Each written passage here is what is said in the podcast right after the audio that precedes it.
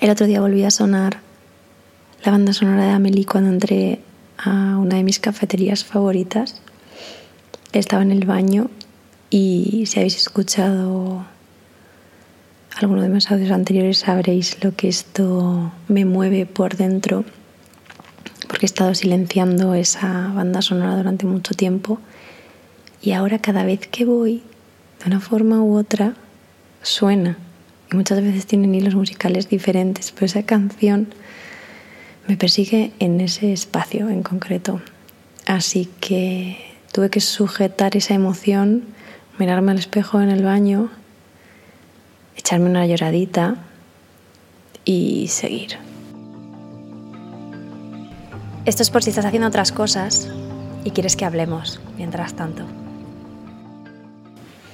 ¿Qué tal? ¿Cómo estáis? Espero que muy bien.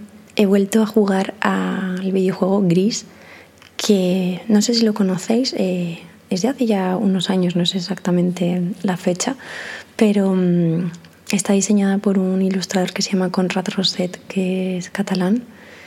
Eh, tiene unas acuarelas deliciosas, son pura emoción, algo como muy delicado.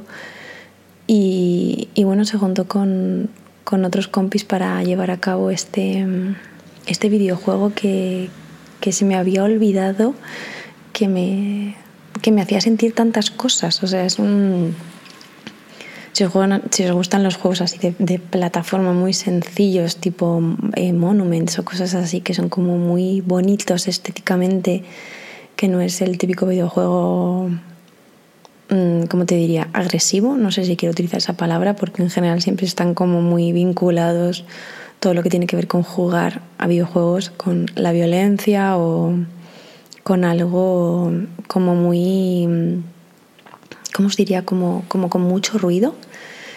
Este es una delicia, ya os digo, desde el principio.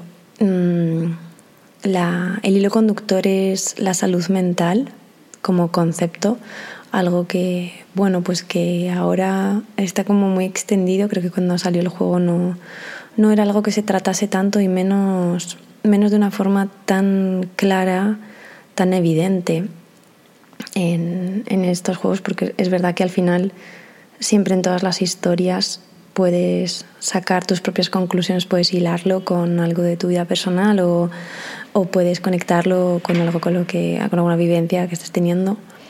Pero en este caso en concreto, em, el modus operandi un poco del, videojuego es que tú tienes que ir volviendo a recuperar tus colores. Y a solo decirlo me emociona eh, lo que significa perder tus colores, lo que significa un poco perder tu esencia. Y, bueno, pues en, este juego que, es muy intuitivo también, eh, en el que no hay como, como un camino muy, mm, muy definido, ¿no? sino que bueno, pues tú vas interactuando con el espacio de forma, pues eso, muy intuitiva. Y, mm, y me encanta porque, claro, yo me puse a jugar y de vez en cuando pues venía David a lo mejor y se sentaba a mi lado y me decía, ay, ¿por qué no pruebas por aquí? no Y coges eso rojo. Y yo como, ah, que coges eso rojo. Y digo, jope, no me había fijado. Y me dice, joder, es que a mí es lo único, o sea, como lo que más me ha llamado la atención, ¿no? Y digo, wow. Y como era, ah, vale, cojo esto de aquí, era, qué guay, ¿no? Y luego de repente como que no solo vas recuperando los colores, sino que de alguna forma vas interactuando con personajes que van apareciendo, tipo hay un robotito. O sea, son cosas como súper sencillas. O sea, es que es una niña a la que apenas ves, o sea, es que es casi. Casi, o sea, como una forma muy esencial.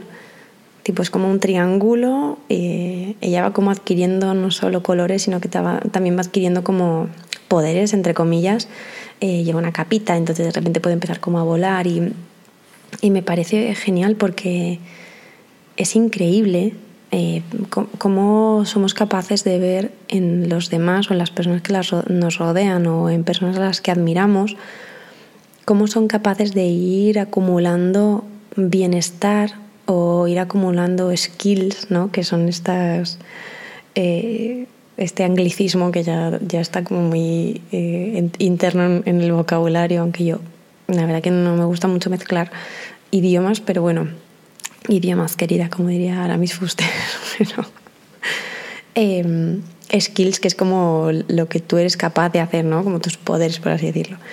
Y, entonces ella como empieza como a poder volar un poco y tal, y, todo esto me parece increíble de, de, de ver. Y mm, justo ese día volvimos a ver la última peli de Spider-Man, que os la recomiendo, no sé si la habéis visto, desde luego es la más triste de todas, pero para mí es genial eh, cómo conecta de forma tan evidente, porque es lo que os digo, al final todos los personajes, sobre todo en superhéroes, tienen siempre esta, esta dualidad, ¿no? De, mm, de personas como súper poderosas, pero que también conectan a lo mejor con una salud mental un poco inestable, ¿no? Hulk, que de repente es incapaz de controlar su ira y por eso se convierte en un, en un hombre verde gigante, súper poderoso, o, o cómo Batman transforma su trauma a través de, de, bueno, pues de todo ese dinero que tiene para poder acabar, acabar con, la, con la maldad y con, y con el crimen en su ciudad, ¿no? en Gotham. Pero aquí en este caso, en esta última peli, que se centra mucho en, por lo menos los personajes que a mí más me llaman la atención, evidentemente hay más personajes y luego está Spider-Man y sus cosas, que si no lo habéis visto tampoco os quiero hacer súper spoiler, pero bueno, hay dos personajes que se llaman eh, Norman, eh, Norman Osborn y el doctor Otto Octavius, que mm, son como dos científicos que sí que han compartido línea temporal. Uno de ellos es eh, el hijo del jefe de otro de ellos. Bueno, no pasa nada, ¿vale? Eso, sin más.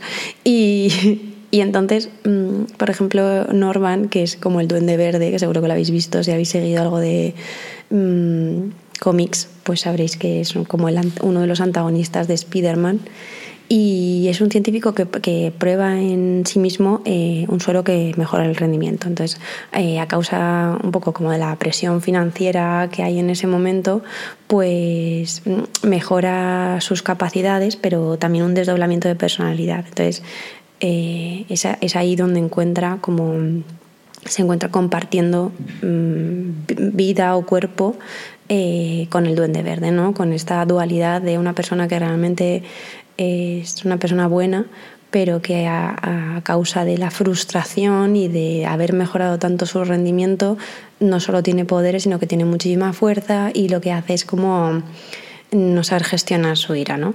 Como hacemos a veces para poder poner en metáfora, ¿no? Eh, todas estas cosas que son tan invisibles. Eh, la salud mental que ya, como ya os decía, es algo que últimamente, gracias a, todo lo que vamos evolucionando, evidentemente se ha capitalizado muchísimo, pero bueno, también se le ha dado mucha visibilidad y este tipo de cosas pues ya no nos resultan tan raras, ¿no? Ya no es como, jo, este que se volvió loco o este que mira que se quedó, yo qué sé, cookie por hacer esto o por esta experiencia que vivió o por lo que sea. Y luego también está el doctor Otavius, que es un científico eh, a sueldo del hijo de Norman, del anterior, que se hizo del, del Duende Verde. Y entonces, a causa de, mm, de uno, un, ¿cómo diría? un experimento que hace eh, en el que quiere como conseguir un montón de fuerza, pues ahí muere su esposa y, entonces em, él se convierte como, como en un ser como súper inteligente y entonces se fusiona como un chip de un ¿cómo os diría? Un experimento que está haciendo un chip, se le fusiona, entonces como que se empieza a tener como tentáculos. Bueno, hay un momento en la peli, no os voy a hacer ningún tipo de spoiler, de verdad, pero hay un momento en la peli en la que Spider-Man, que todo el rato está buscando cambiar, ¿no? Como hacerle ver a todo el mundo eh, la parte buena, como ser una persona muy bondadosa, eh, ayudar a todo el mundo, ¿no? Este, este, esto que le decía a su tío Ben, ¿no? Que todo poder conlleva una gran responsabilidad, pues él se lo toma súper a, a, a rajatabla y entonces quiere salvar a todo el mundo. Y en este querer salvar a todo el mundo, pues consigue que, el doctor Otto pues se le callen las voces, ¿no? Como ser capaz de, conectar con la, con la esencia de, él.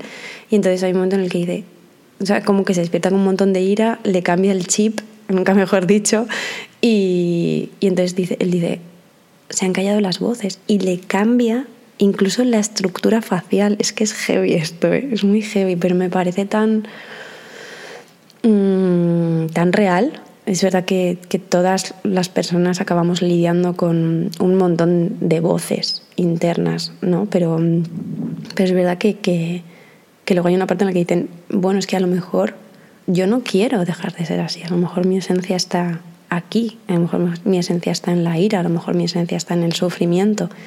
Y es verdad que muchas veces la ayuda que podemos brindar o la ayuda que, que podemos necesitar únicamente está en el momento en el que realmente la pedimos, únicamente en el, en el momento en el que realmente la necesitamos o la visualizamos. ¿Cuántas veces, yo que sé, habéis tenido a alguien cerca y estaba mal y al margen de los comentarios completamente absurdos de decirle a alguien, no, pero mm, ponte bien, porque si estás mal, ponte bien. no, pero quizás habéis querido ayudar de alguna forma, a mí me pasa mucho, es verdad que esto tiene un componente un poco egoísta, el querer ayudar también porque te reconforta como mm, ser humano también y, y te hace sentir valioso y te hace sentir útil. Eh, pero es verdad que si tienes a alguien cerca a quien quieres ayudar y imagínate que le dices, ojo, pues a mí me fue bien esto, ¿no? O a lo mejor hacer cualquier tipo de terapia con la que conectes más, la que sea, ya sea, yo qué sé, mm, algo terapéutico, que no tiene por qué ser terapia en sí, de ir a ver a alguien que haga, yo qué sé, psicología cognitivo-conductual. Y esa persona te ha dicho, pues la verdad es que no, no, mm, estoy bien pero tú sabes que no está bien. Y a los meses o al año te dice, jo, pues empecé terapia y me ha ido súper bien, pero la persona tiene que querer hacerlo. Y eso es lo que pasa un poco, ¿no? Que al final siempre va a haber un Spider-Man eh, cerca de nosotras y de nosotros.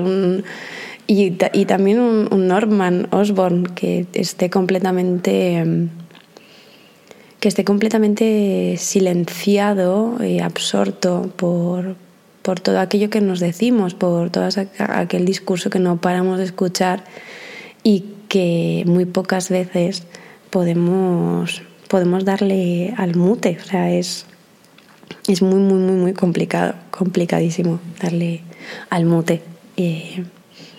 A mí la verdad que llevo bastantes años en, en terapia y con cada profesional he aprendido cosas diferentes. De hecho, tuve un, un terapeuta que le flipaba hacer, hacer como reflexiones sobre eh, personajes de cómic y siempre me flipó porque me recordaba, o sea, como que luego cuando veía Batman o cuando venía, veía Superman y tal, me hacía mucha risa porque hacía muchas, muchas comparaciones así frikis, eh, me molaba un montón.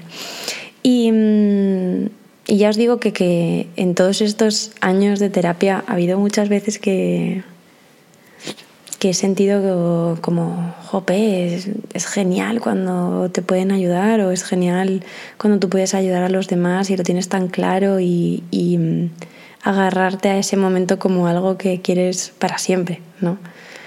Y la salud mental es eso, es como la salud a nivel general. Eh, pues hay veces que estás un poco mejor, hay veces que estás un poco más inestable. Eh, y bueno, surfear eso con, con, personas cercanas a ti que te puedan ayudar siempre es un gusto. Esta mañana, recogiendo así un poco la habitación, me he dado cuenta de que mm, tenemos como el típico aparador en el que sin querer vas dejando cosas en el propio transcurso de, de, tu día. Y bueno, pues es primero un papel, luego es una tarjeta de memoria, luego es una camiseta, luego es no sé qué. De repente esa pila se empieza a llenar. Y te das cuenta que con los pensamientos negativos, con los pensamientos en general, es un poco eso, es la acumulación. Es, es que es algo que de verdad si no te planteas, es algo que, a lo que si no le prestas atención, a lo que si no le dedicas un poquito de tiempo, la acumulación es increíble. O sea, es, son gotas y gotas y gotas y gotas, que al principio parece una gota simplemente en un océano, pero de ahí luego se desborda.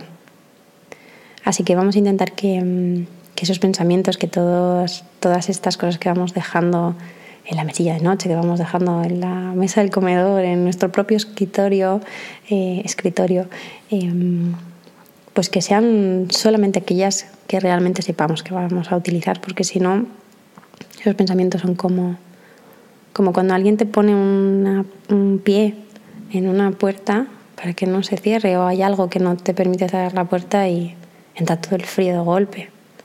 Pues esto es igual. Vamos a echarle el cierre y vamos a dejar solamente las cosas que utilicemos de verdad. Espero que tengáis un día genial. Nos escuchamos la semana que viene. Os quiero un montón.